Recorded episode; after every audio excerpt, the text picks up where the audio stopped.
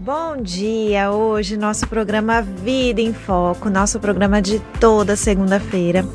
Eu sou a Jéssica Barbosa, sou médica psiquiatra aqui em Adamantina e hoje a gente trouxe uma história de vida assim muito, muito inspiradora que eu tenho certeza que vai tocar no coração de muitas pessoas. Eu estava aqui agora, um pouquinho antes, conversando com ela, e ela tem uma história de garra, uma história de vida diante de uma doença tão difícil que as pessoas acham que é a sentença do fim, né? E ela vai falar sobre essa doença que as pessoas nem gostam de falar, né? Aquela doença feia que as pessoas falam. E a gente vai falar sobre isso. Nossa convidada de hoje é a Raquel Aparecida Silva, que é enfermeira, trabalha, né, como é, enfermeira, cuidando de outras pessoas.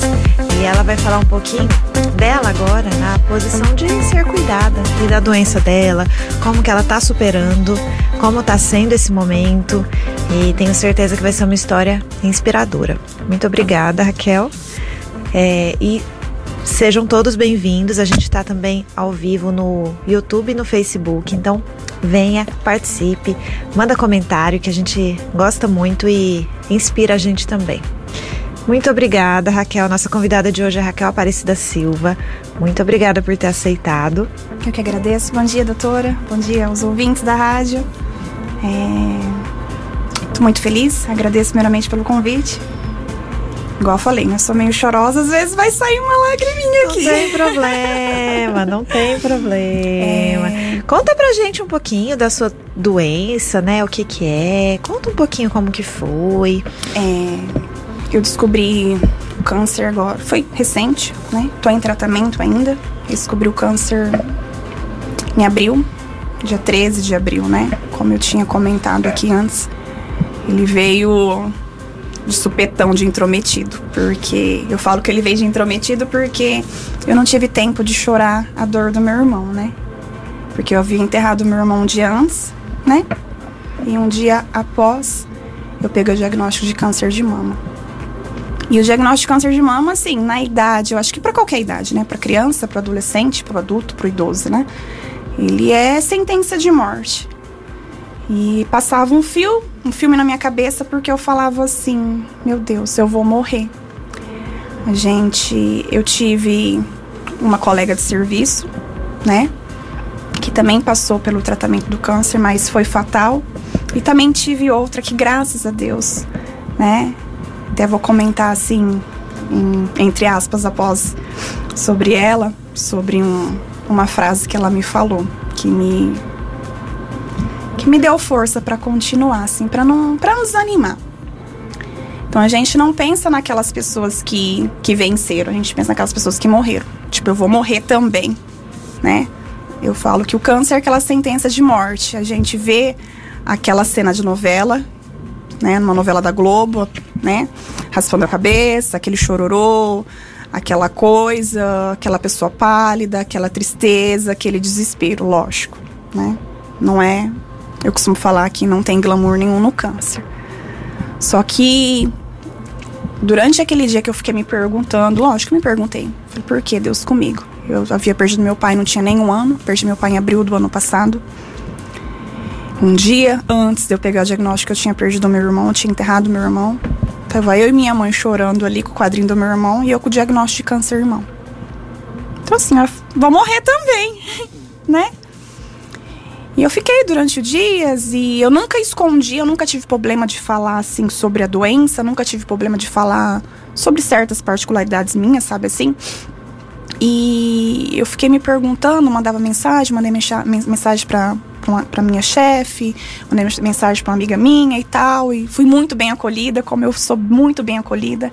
Eu falo que isso, eu acho que isso é, é, é muito bacana. A pessoa, ela não é, se trancar, ela não se esconder. É ela se abrir, ela deixar as pessoas te ajudarem, se sentir, você largar de ser a enfermeira, né? A que cuida para ser cuidada, né? Que eu sempre cuidei, acho que eu nunca cuidei de mim, na verdade, né? E naquele momento, acho que Deus falou assim: acho que eu vou ter que designar a doença, não. Designar esse, esse trajeto para ela se enxergar, para ela se ver, para ela se cuidar. E eu fiquei me perguntando durante o dia por que aquilo, por que comigo e tal, tal, como que vai ser, meu cabelo vai cair, eu vou ficar horrível, porque a gente só pensa nisso, né? O cabelo vai cair, a gente só pensa no cabelo, na carequice, né? Aí quando foi à noite, eu peguei um banquinho, sentei no fundo de casa, olhei pro céu e falei que eu não ia me. Que eu não ia mais me perguntar por que comigo. Eu só pedia que Deus me desse força, que o meu irmão e minha, meu irmão e minha, meu, meu pai lá em cima me desse muita luz para continuar. E a partir daquele momento, falar que eu chorei o porquê da situação em si, eu tô mentindo. Eu choro porque o tratamento, o exame, a viagem e tal é cansativo, mas eu nunca questionei mais. Nunca. E tô aqui. E igual eu falei, eu não quero dizer que eu não sofro. Tem, tenho dias de quimioterapia só por Deus. É é dias de propósito, sabe? Assim, é dia de provação de Deus. Mas é, pelo menos comigo. Eu falo que, que eu consegui tirar bem de letra esses dias e tô conseguindo tirar porque eu ainda tô em tratamento, tô em fase de quimioterapia, né? A gente tem um plano de tratamento com, com forma médica de Jaú, né? Onde que eu faço tratamento é em Jaú. Que são as sessões de quimioterapia, possivelmente a, a cirurgia e a radioterapia. Então, assim. Ai, mas ela tá falando sobre sobre autoestima em tratamento de câncer, ela nem venceu o câncer ainda, ela nem, ela não sabe o que vai encontrar pela frente. Seja o que for que eu for encontrar, igual eu falo, a gente vive de incerteza. Meu irmão não tinha nenhuma doença e morreu nos meus braços, bem dizer. Né? Ele não tinha nada e morreu. Não é porque eu tenho um câncer que eu vou morrer. Eu sigo convicta que que eu vou ser curada, que eu vou voltar às minhas atividades normais, porque a gente fica limitada em certas situações, eu não, né? Eu tive que me ausentar do meu trabalho, do meu outro trabalho e de algumas coisas particulares, porque a gente não pode ficar meio, né? É, meio todo mundo, que nem esses dias. Eu quis sair, falar, ah, eu vou sair, eu não vou, eu tenho imunidade baixa, só pego uma gripinha, né? Então, assim, a gente fica meio que, não isolada, mas fica meio que em reserva, né? E eu sei que o que Deus me prepara lá na frente, eu fico na convicção que seja a Raquel curada. E o que for por enfrentar, se for para passar, a gente vai passar de novo. Se tiver algum tropeço, a gente vai tropicar, ele vai levantar e vai seguir adiante. Né? Então eu falo que, que a gente tem que ser sempre positiva, apesar de tudo. Tem que ter sempre manter alegria. Quando eu raspei a cabeça, foi na primeira, quimio, na primeira sessão de quimioterapia, não consegui esperar a segunda. Meu cabelo começou a cair com 12 dias. Aí chamei minha mãe e falei: Mãe, meu cabelo tá caindo né, vai começar a cair. Chorei quando eu vi, né, aquela mecha de cabelo longa, né, que meu cabelo não era tão grande, mas era assim, sabe? Tinha luz no meu cabelo, eu era bem vaidosa com meu cabelo, sabe? E aí falei, ah, acho que vai dar para segurar, né? Aí com 12, aí foi com 15, caiu um pouquinho mais, aí com 19 dias, caiu assim, acho que 50% do meu cabelo. Eu não tinha muito cabelo, né, mas era fininho, sabe? Mas caiu que sentia, sabe aquele cabelo de criança? Bem fininho, tá, a xuxinha não tava segurando no cabelo mais. Tava um dia chuvoso, eu tinha, eu tinha quimioterapia na sexta-feira, isso era um dia de quinta. E minha mãe, eu falei, mãe, acho que vai ter que raspar o cabelo. Não, espera a segunda quimio, você passa aqueles quatro, cinco dias ali da quimio, que eu fico meia, meia deitadinha, meia, né? Porque, por causa dos efeitos da quimioterapia. E a gente vai. Aí eu fui colher exame de manhã cedo no laboratório, voltei, ela tava deitadinha, falei que saber de uma coisa, não vou esperar a segunda quimio não. Me vesti, passei um batom, falei, vou lá, coloquei um casaquinho verde toda toda. Aí fui na, né, na uma pessoa que que ela atende em casa, falei, no salão vai muita gente, vai que eu não consigo, me, né? As pessoas ficam me olhando, não sei como vai ser a minha reação em si, né? E raspei. Aí eu fiquei, durante aquele dia, eu falei assim, gente, é, o cabelo não é nada. Quando as pessoas falam isso pra você, que aqui é o cabelo não é nada, quando a gente tá passando pela situação, a gente fica assim, ah, não é nada porque não é com ela, né? Só que quando a gente pensa no propósito que eu quero ser curada, que a gente tem a, a, a, total certeza que realmente o cabelo não é nada, que é só um detalhe, é só um detalhe. Raspei, cheguei em casa, tirei uma foto, passei um batom, falei, não, a Raquel com cabelo, a Raquel sem cabelo é a mesma, né? Aí fiquei. Eu me aceitei desde o primeiro princípio. A gente tem muito preconceito com a gente mesmo, né? O que as pessoas vão pensar, né? Ai, vai ficar parecendo molequinho. Ai, não é, Raquel, tá... o que aconteceu? Tipo, o que, que as pessoas vão pensar? A gente não tem que pensar o que os outros vão pensar. Não, Raquel tá tratando, Raquel tá careca. E eu tenho que me sentir bonita porque eu vou me sentir curada e assim tem que ser. Não deixei de fazer nada que eu não consegui, que nem. É, tem algumas coisas que, que nem na quimioterapia, eu tive que parar de fazer academia. Né? Uma coisa que eu gosto muito, exercício físico, né? Falo que isso me ajuda muito. Que um ano atrás eu não tinha esse, esse hábito. Eu adquiri o hábito do exercício físico para ocupar a mente. Que foi na perca do meu pai, né? Eu falei, eu preciso me ocupar, apesar de ter dois serviços. Trabalhando 24, descansando com 24, precisava um tempinho para mim distrair a minha mente, né? Eu falo que foi a melhor distração. Que, que me fez bem, porque eu mudei a minha rotina alimentar, comecei a comer certo e comecei a me movimentar. Então isso me ajudou bastante. E eu falo que se eu não tivesse uma alimentação correta e, e me exercitando, talvez eu não me sentiria bem, entre aspas, nas, nas, nas pós-quimioterapia eu com quatro dias eu já consigo me alimentar. Tem colega que passou pelo mesmo, Raquel, com dez dias eu não comia, eu não saía da cama. Eu não, graças a Deus, era quatro, cinco dias. Essa teve uma, uma, umas duas anterior que eu fiquei uma semana assim meio, mas nunca deixei de fazer as coisinhas de casa, nunca deixei de, de ir na rua pagar minha conta. E agora, por último, eu voltei, faço minha academia. No outro dia, fui fazer minha academia, fui fazer as coisas de casa. Eu falo assim, eu acho que também vai muito da pessoa, né? É, tem situações situações. O meu câncer é um câncer de mama, né? É, eu não sentia dor ao ponto de ficar deitada numa cama. Então, a gente tem que relembrar isso, né? Tem, ah, mas ela. Não, eu tenho um câncer de mama que, graças a Deus, não me inibe de eu fazer as minhas atividades. Apesar de eu sentir, às vezes, assim, uma dorzinha, mas nada que me incomodava ao ponto de fazer parar. Né? Porque tem gente que tem o câncer e realmente, né, uma dor crônica que não consegue fazer nada, né? Então, assim, eu falo, tô me posicionando porque eu conseguia me movimentar. Tem gente que tem essa dificuldade e não consegue. Ah, ela tá falando isso, né?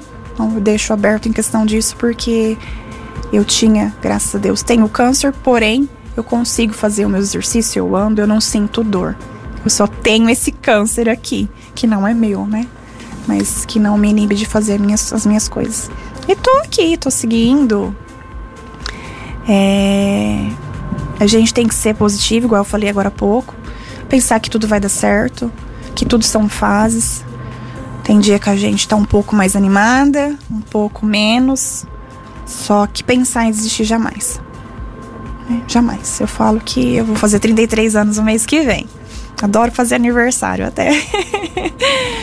e a gente tem que ter é, perspectiva de vida de que vai melhorar. O meu pai era uma pessoa muito simples, é, sem estudo. Só que ele falava, a gente tem que pensar que vai dar certo.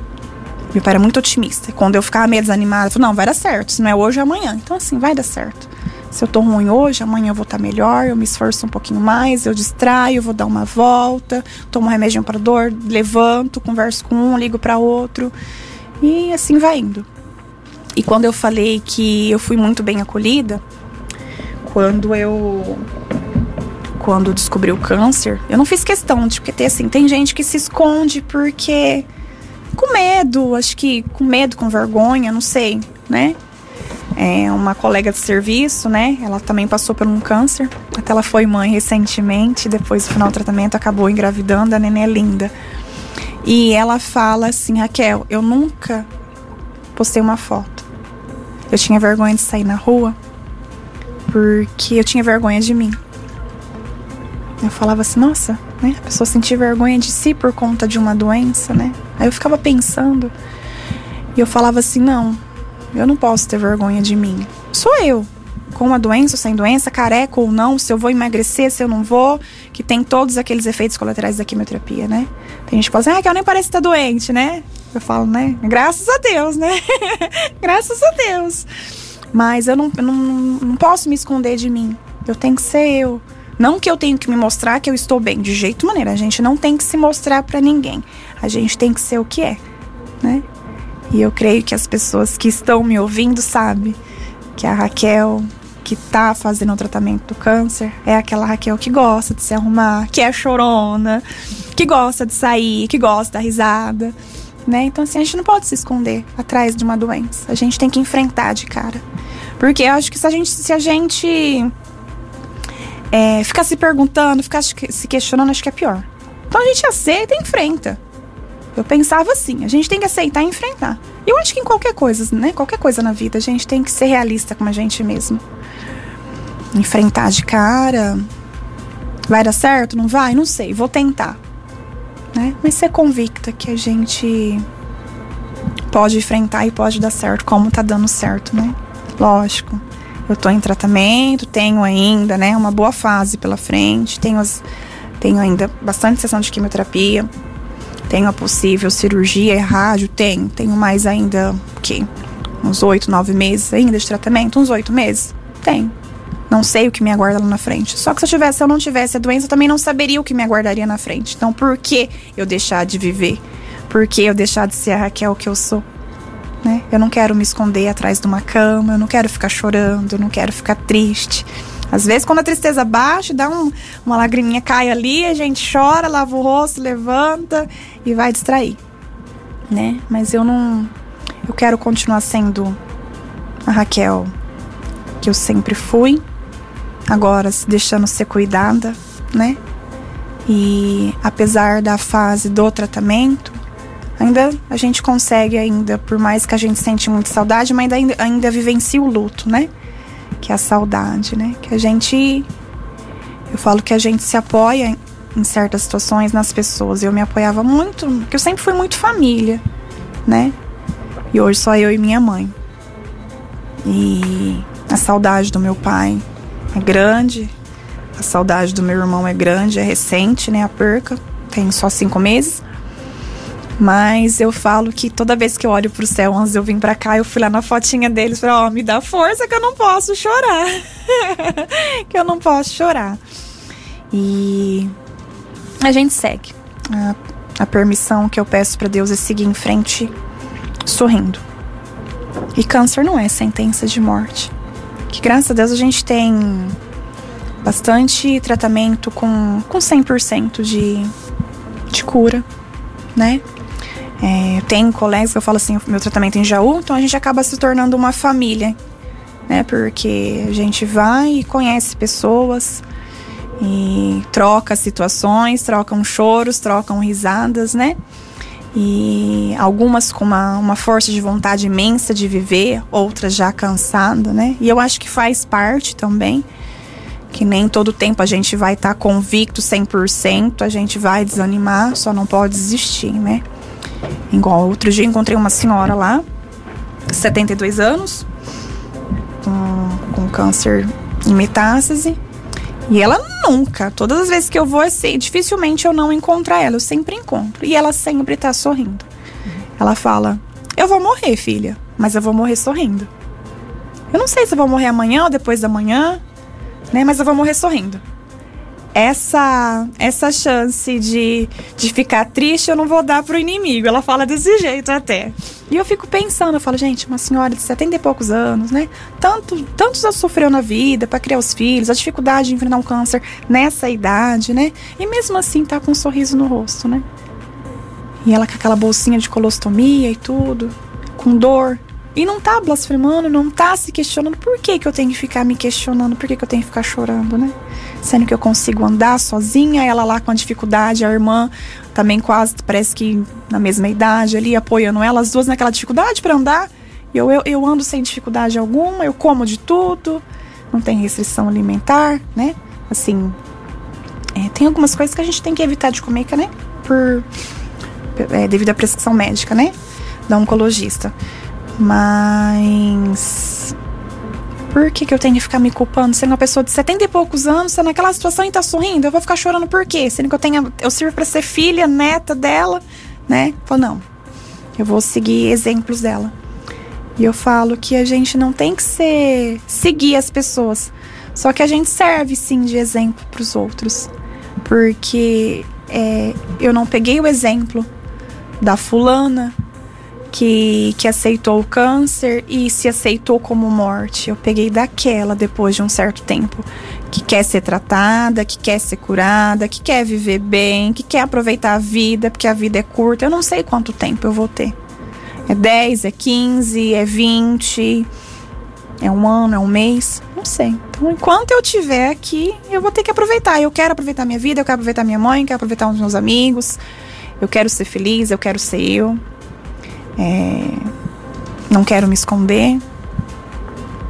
E agora, mais que meu cabelinho tá crescendo, agora eu tô mais feliz. eu tô mais feliz que meu cabelinho tá crescendo. E é isso. As pessoas elas não podem se deixar levar só porque recebeu um diagnóstico de câncer. Porque naquele momento que eu recebi o diagnóstico de câncer, se eu tivesse colocado na minha cabecinha que eu sou uma daquelas que morreu, talvez eu não estaria nem aqui hoje. Porque eu acho que o psicológico manda muito. Eu acho que o psicológico da gente manda muito. E eu ficava com medo porque eu sou bem ansiosa. Eu falava, gente, se eu entrar numa depressão, meu Deus, como que vai ser? Eu não posso. Eu não posso, que eu amo a minha vida, eu amo viver. Eu não posso. Eu tenho que ficar firme, eu tenho que ficar bem pela minha mãe, por mim, né? Não posso me deixar abater. E e fiquei firme, tô seguindo firme. Espero me manter firme, né? E você sabia que você tinha essa força toda? Até hoje de manhã, a hora que antes de vir para cá, eu falei assim, gente, como que é as coisas, né? Será que eu teria essa força toda se eu não tivesse a doença? Todo mundo enfrenta dificuldades. Todo mundo. Não tem. Ai, aquela sofre mais, aquela sofre menos. Não, cada um passa a tua, a tua, a, os teus propósitos da sua maneira, né? E eu já passei algumas, não dificuldade, mas algumas, algumas coisas na vida como todas as pessoas já passou. E às vezes as pessoas falam assim, como que você é forte? Como... Aí eu falo, será que eu sou forte mesmo, né? Eu duvidava da minha capacidade, né? Eu superei tal coisa, será que é só isso? Mas é aquilo, você se obriga a ser forte quando a tua única saída é ser forte. Porque eu quero viver. Então, se eu não ser forte, eu me deixar desejar, eu ficar em cima de uma cama chorando e me, e me questionando, eu não vou ter essa fortaleza. Então, fortaleza, a gente, a gente se encontra com ela. E eu falo que Deus não designou a doença. Deus não, não designa doença para ninguém. Só que ele designa propósito. E eu falo que o propósito na minha vida não é passar pelo sofrimento. É para eu, Raquel, ver que sim, eu sou forte o bastante para passar mais uma vez por uma situação difícil. Que é muito difícil perder um pai. É muito difícil perder um, um irmão. É muito difícil perder quem a gente ama. E é muito difícil a gente enfrentar uma doença. E realmente, eu falo que sim. A Raquel de hoje jamais vai ser a Raquel de ontem de ontem, porque eu não sabia que eu tinha essa força, eu duvidava da minha capacidade de ser forte. E, e sim, eu tenho força. Como qualquer outra pessoa tem quando ela coloca é, em, em ponto que, que a vida dela vale mais que qualquer coisa. A vida dela vale mais, qualquer, mais que qualquer coisa na, na vida. A gente tem uma mania de, de colocar as pessoas em primeiro lugar. Eu sempre fui muito isso, devido a ser muito família. Sempre coloquei. Meu pai era uma pessoa que dependia de mim, que meu pai já estava, né? Com, com algumas limitações, né? O meu irmão, conforme, né? Eu já havia dito, né? Então, assim, eu me preocupava muito. Eu era aquela, era serviço e família, serviço e família. E muitas vezes esquecia de mim. Raquel, vamos sair? Ah, não, eu tô de plantão, ou hoje não dá por particularidade de casa, ou porque eu tava desanimada ou cansada. E eu nunca, nunca olhei para mim. Eu falo que a doença veio para eu olhar para mim mesma. Raquel, você é doida falar um negócio. Você acha que Deus vai designar uma doença para você se olhar de uma certa forma? Eu creio que sim. Porque você acha que se eu não. Naquela vida atropelada, né? Que todo mundo vive uma vida corrida, né? com mãe, eu não sou mãe, né? Mas com filho, esposo, casa, um serviço, dois, né? É, lazer e tal, às vezes nem tem tempo pra lazer, eu muitas vezes não tinha, porque ou é, eu tava dentro de casa, ou eu tava com os meus pais e meu irmão, né? E. Opa, agora acho que é sua vez. Você cuidou demais, agora é sua hora de ser cuidada. Uma amiga, uma amiga de serviço falou assim: Raquel, você não acha que agora realmente é hora de você ser cuidada, de você deixar ser cuidada? Porque eu era é só meio teimosa, sabe? Nunca enfrentava, ia tomar um remédio pra dor, ia, nunca. Porque as pessoas, a gente acha que as pessoas só precisam da gente, a gente não precisa da gente, né? E a gente, para cuidar dos outros, a gente tem que estar tá bem. E muitas vezes a gente coloca a dor, lógico, a gente tem que ser empático, né, com as pessoas, sim, mas a gente coloca, as, vai colocando a dor no bolso, a dor no bolso e vai indo, a dor no bolso e vai indo, e a gente esquece de olhar pra gente. E talvez eu tenha me esquecido tanto de me olhar no espelho Não que eu não me amasse, sempre me amei, sempre gostei de ser Raquel que eu sou. Mas de olhar para o interior, olhar com cuidado, com amor, com empatia para si mesmo. Não, Raquel, você. Hoje você precisa sentar e ser cuidada. Se permitir ser cuidada. Com uma doença, infelizmente, né? Porque se a gente vai guardando as emoções, ela vem de uma certa forma, ela vem nos dando as mãos, as mãos mais para frente, né? E eu falo que é isso. Quando a gente guarda muito, não guarda mágoa, não tô não falo isso. Guarda as emoções, guarda choro, guardar problema. É, a vida retribui. Porque Raquel, você descobriu seu câncer, você tem alguém na família? Não. Eu não tenho histórico nenhum familiar de câncer na minha família. É, graças a Deus, né? É, tive, tinha uma vida saudável, sempre assim, nunca fui extrapolosa, assim, sabe? Tinha uma vida saudável, sempre gostei fazer exercício físico. É, a alimentação da gente é desse jeito, né? Como todo mundo tem uma alimentação meio assim, mas nunca fui extrapolosa em questão de alimentação. Não fui mãe, né? É, que geralmente o câncer, né, ele vem sempre após os 35 aos 40 anos, né? Mãe, em histórico familiar, em sedentarismo, em obesidade. Não, eu não sou obesa, eu não sou sedentário, eu não fui mãe, não tive histórico. Então eu falo assim, eu tive um propósito de passar pelo câncer. E quando a gente. E acho que o propósito, você já falou, né? De se permitir se olhar. Sim. A gente que cuida muito dos outros, né? Eu como médica, você como enfermeira. A gente vai cuidando e a gente vê que a gente vai se deixando. Sim. Né? Eu Sim. faço muito isso. Sim. Então eu olho pro paciente, eu cuido dele, cuido da família, cuido de todo mundo. Você também fez isso, Sim. né? E às vezes a gente olha assim e fala, gente, eu não, não, não me olhei essa semana. É. Eu não fiz nada que eu goste essa semana, que seja verdadeiramente para mim. A gente sempre deixa para depois. Sempre deixa para depois. Ah, depois, a hora que der tempo eu faço. Isso. E, e, e virei mãe, aí agora eu vejo que a prioridade também muda, né? Sim. A nossa vida muda um pouco. Sim. E a gente vai se deixando.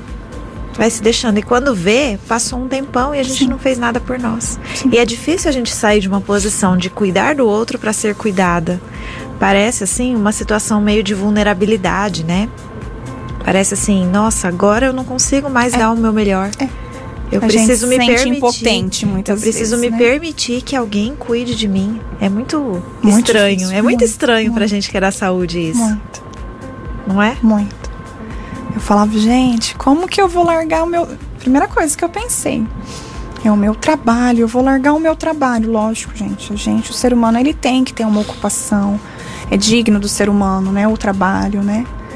É digno do ser humano o descanso também. É, só que a gente é tão assim que a gente coloca o trabalho em primeira mão. Família, lógico, são bens preciosos, gente. Eu falo assim, que eu priorizo muito o meu trabalho, né? Gosto muito, sou muito grata a ele. Mas a gente prioriza tantas coisas e a gente não se prioriza. A gente não, a gente não é capaz, a gente é capaz de fazer tudo pelo vizinho muitas vezes, pelo não sei quem, Raquel, você faz isso, doutora, você me dá isso. Só que a gente não tira uma hora do dia pra olhar pra gente, pra cuidar da gente, pra fazer qualquer coisa que seja benéfico pra si mesmo, né? E e outra coisa, eu falo que assim a gente tem que aprender também a ser sozinho. Ai, Raquel, solidão. Não, não tô falando de solitude, solidão. Tô falando de aprender a ser sozinho.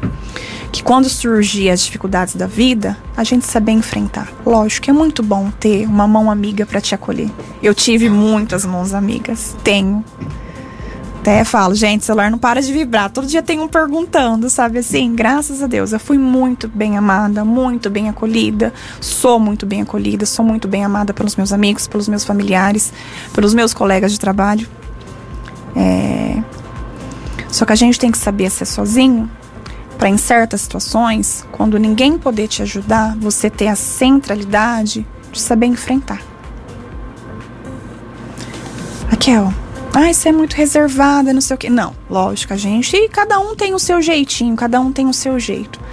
Só que eu, eu falo porque eu me tornei uma pessoa assim um pouco pouco mais dependente depois de certas, de certas situações. E eu acho que se eu não fosse essa pessoa dependente, eu não saberia também lidar com uma situação. Porque a gente depende muito, a gente fica muito emocionalmente dependente do outro, né? Se o outro te dá a mão, bem. Se o outro não te dá, você vai chorar porque fulano tá, tá estranho com você. E assim vai. Então eu falo que a gente também tem que saber se virar sozinho. Apesar de, né? É muito bom, né? Digo que é muito bom ter pessoas, é muito bom ter, ter família para contar, mas se não tiver, tem gente que passa por dificuldade sozinho. Uhum. Então a gente tem que aprender também a enfrentar as dificuldades sozinhos. Uhum. Sim. E faz parte. A gente tem algumas pessoas comentando aqui no Facebook. A Maria Lopes. Deus vai te dar força. Amém. Já vem dando, obrigada. O André Brito, uma ótima enfermeira, você vai vencer. Seja forte e corajosa. Obrigada. A Daniele da Mata, linda. obrigada. A Leandra Araújo, manda um beijo para Raquel, mulher guerreira. Só quem conhece sabe que sua luta não é de ah, hoje. Ela é uma linda, querida. Obrigada. E é Colega de trabalho. Superação atrás de superação, dor atrás de dor incerteza atrás de incerteza. É, eu falo assim, eu tinha tudo pra, pra ficar chorando, triste.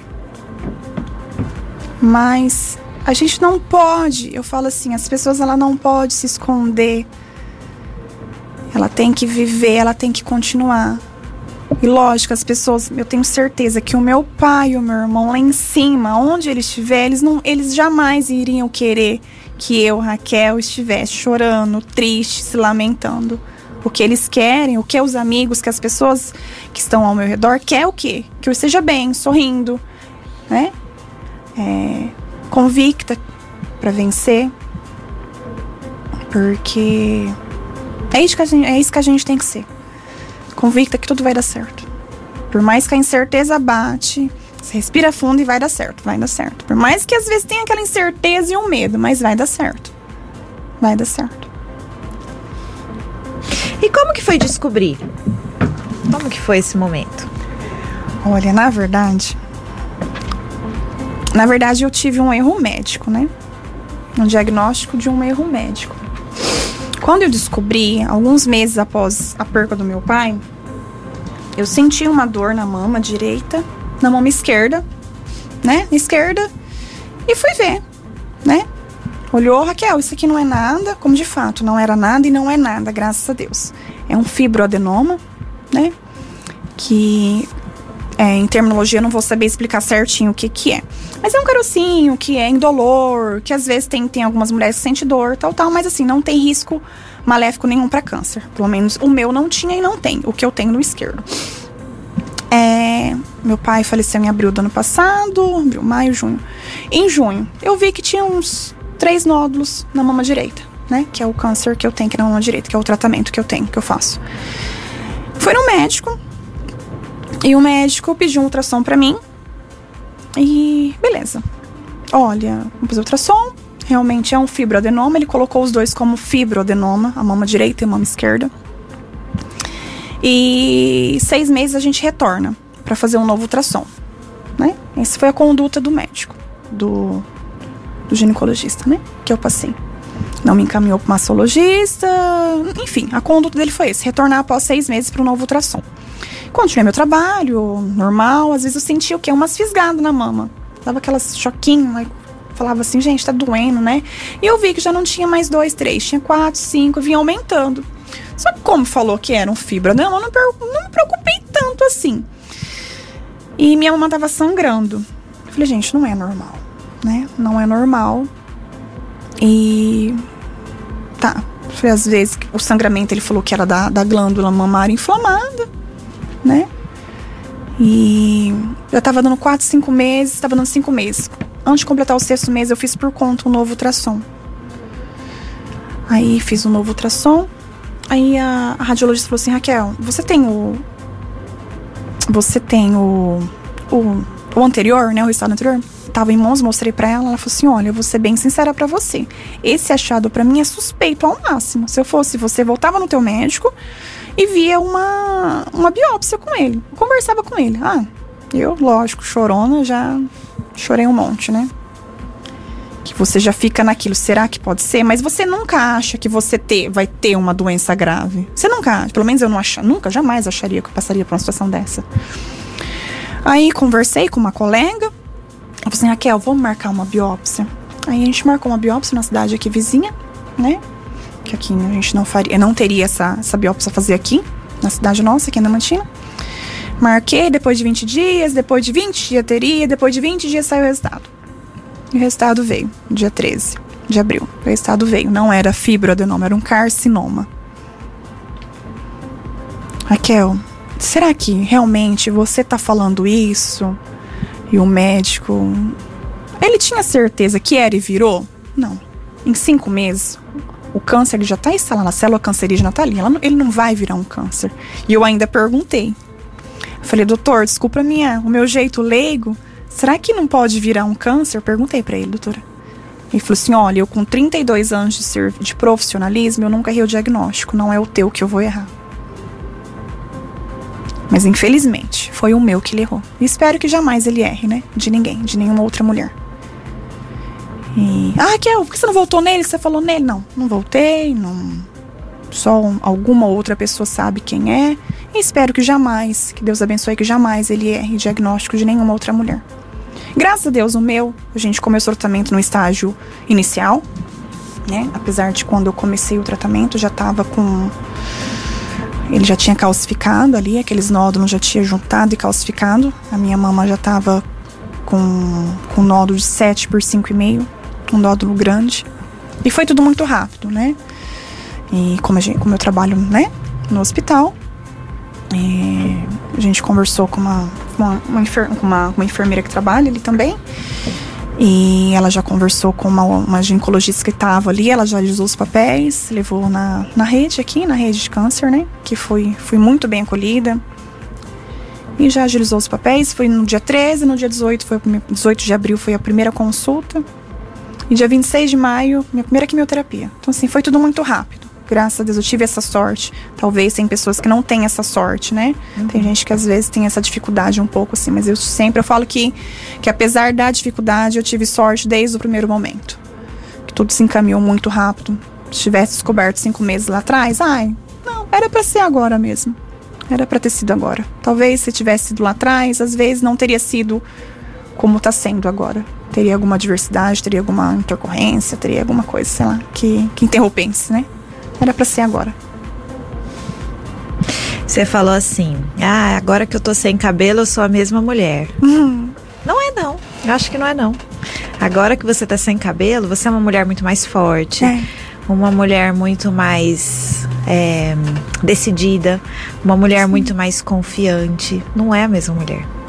Aquela mulher que tinha cabelo é outra, não existe mais. é. É, igual eu falei, né? O cabelo é. É uma. É uma, um cartão postal da mulher, né? E eu ficava pensando, gente, como que eu vou ser careca? Como que as pessoas vão me olhar, né? Eu tinha muito medo das pessoas me olharem assim, ai, doente. Porque as pessoas. Tem pessoas maldosas, que é assim. Tem pessoas maldosas. Eu falo porque eu vivi uma situação. Eu, tinha, eu fui eu e minha mãe numa festa junina. E tinham duas pessoas, duas mulheres, creio que acho que mãe e filha. E eu vi que ela estava comentando de mim e rindo, estava com turbante. Hoje eu já não uso muito turbante, porque eu desapeguei um pouco, né? Esses dias fez muito calor, né? E eu vi que ela estava rindo de mim. Então eu falo assim: tem pessoas com olhar maldoso, né? Que vão rir da tua situação. Que vão rir do seu jeito de estar tá passando pela sua situação bem feito nossa, aquela careca. Né? Tem gente que julga dessa, desse, desse modo. Tem gente que te olha e fala, nossa, você ficou linda, careca. Mas tem gente que ri e fala, nossa, parece um moleque. A gente sabe que tem olhar e tem fala maldosa. Né? E toda brincadeira, muitas vezes, tem um fundo de verdade. Olha, eu não te conhecia antes, mas careca, você tá linda. Mas é que mexe muito com a autoestima da mulher, é, né? É. A gente, mulher, a gente se preocupa com o cabelo, com a mama. Sim. É, né? é eu ficava pensando quando quando a gente, quando eu tava aguardando a biópsia, né? Eu falava, gente, se for realmente um câncer, né? E ter que tirar minha mama. né? Eu falo assim, é coisa muito pessoal para mulher, né? Como que ela vai se ver? É, será que ela vai se sentir menos mulher, né? Como que vai ser? Eu ainda não passei pela situação. E falo, igual eu falei pro quando eu passei, né? Quando o meu encaminhamento foi para Jaú, que é o local de tratamento, que o mastologista falou assim: "Olha, Raquel, é, quem vai quem vai decretar se a gente vai retirar quadrante ou, ou a mama toda é o mastecto, é o onco, né? É o oncoplástico, não sou eu. Mas se, se acaso necessitar lá na frente de fazer a retirada total, isso é o de menos. Eu falo, gente, é o de menos porque não é ele. É igual a história do cabelo. É o de menos porque não é ela que vai ficar sem o cabelo. Só que quando você pensa que você quer a tua cura, você não fica se apegando em detalhes. Pelo menos eu estou respondendo por mim. Então, assim, Raquel, é, diminuiu o tumor, porém a gente vai ter que retirar só mama quadrante. Ok, Raquel, vai ter que retirar total. Ok também. Ok também. Você quer a cura, né? Que é muito maior que isso. Sim. A eu quero, sim, quero viver, quero, quero, quero ser curada 100%. Isso para hoje para mim, detalhe. Você quer a cura. A gente tem mais comentários aqui. A Thaisa Piovesan. Sua força me emociona. A Rubia Mara, admiro muito, você é demais, você já é uma vencedora. Amém. Ei, Thaisa, não precisa fazer chorar. Thaisa, pode falar um pouquinho sobre ela? Com certeza. A Thaisa foi. É, também vivenciou um câncer, um tumor. Recentemente. É, ela que, que ganhou a neném agora, que eu acabei falando, né? E foi ela que falou algumas coisas assim, Raquel. Você me emociona. Tenho muito orgulho da tua força que muitas vezes eu queria ter, ter tido essa força que você teve e eu não tive, porque às vezes eu me escondia. E eu fiquei pensando, falei, gente, por que a Thaís é tão assim autêntica, alegre, né? Ela, ela trabalha com a gente, né? Eu falo, por que ser assim? Eu não quero ser assim, eu não quero me esconder de mim. Não estou falando que ela se escondeu, né? E ela falava assim, Raquel, eu tenho orgulho de você. Tem que ser assim mesmo, tem que enfrentar de cara, tem que sorrir, não tenha vergonha.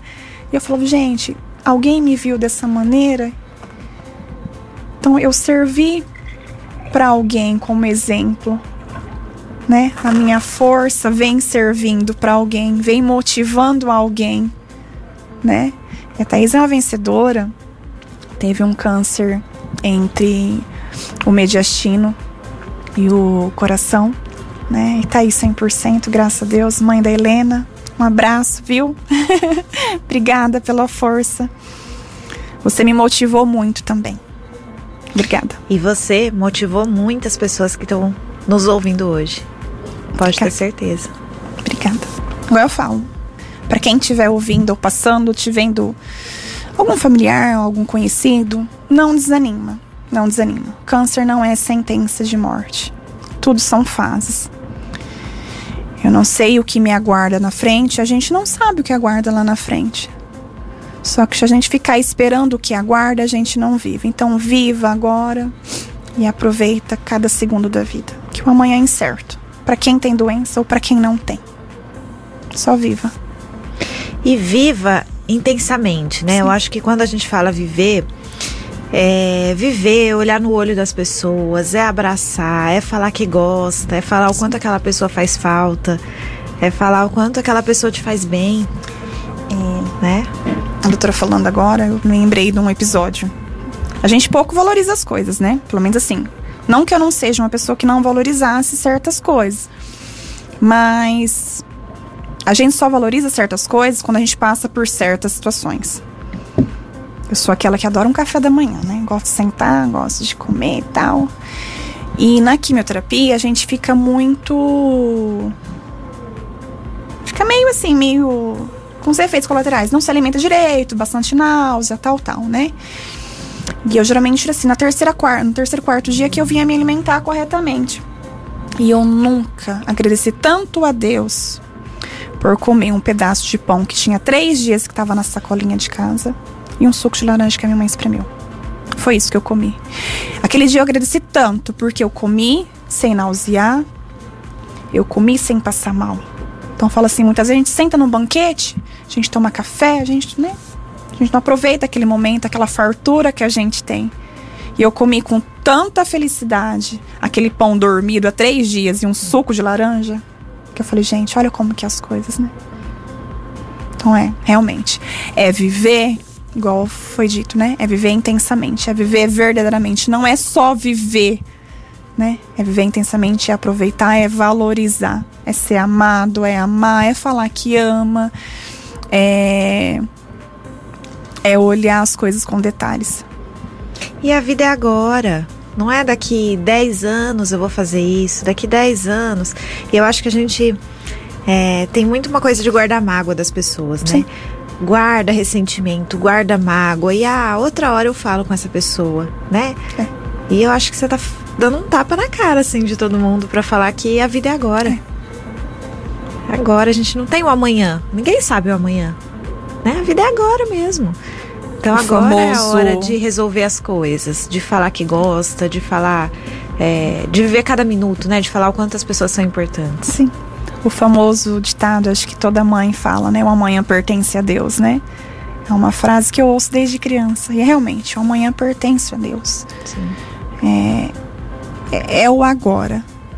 É o agora. E se você pudesse deixar uma mensagem para as pessoas que estão vivendo uma situação parecida ou alguma situação de vida muito difícil, o que, que você diria para as pessoas?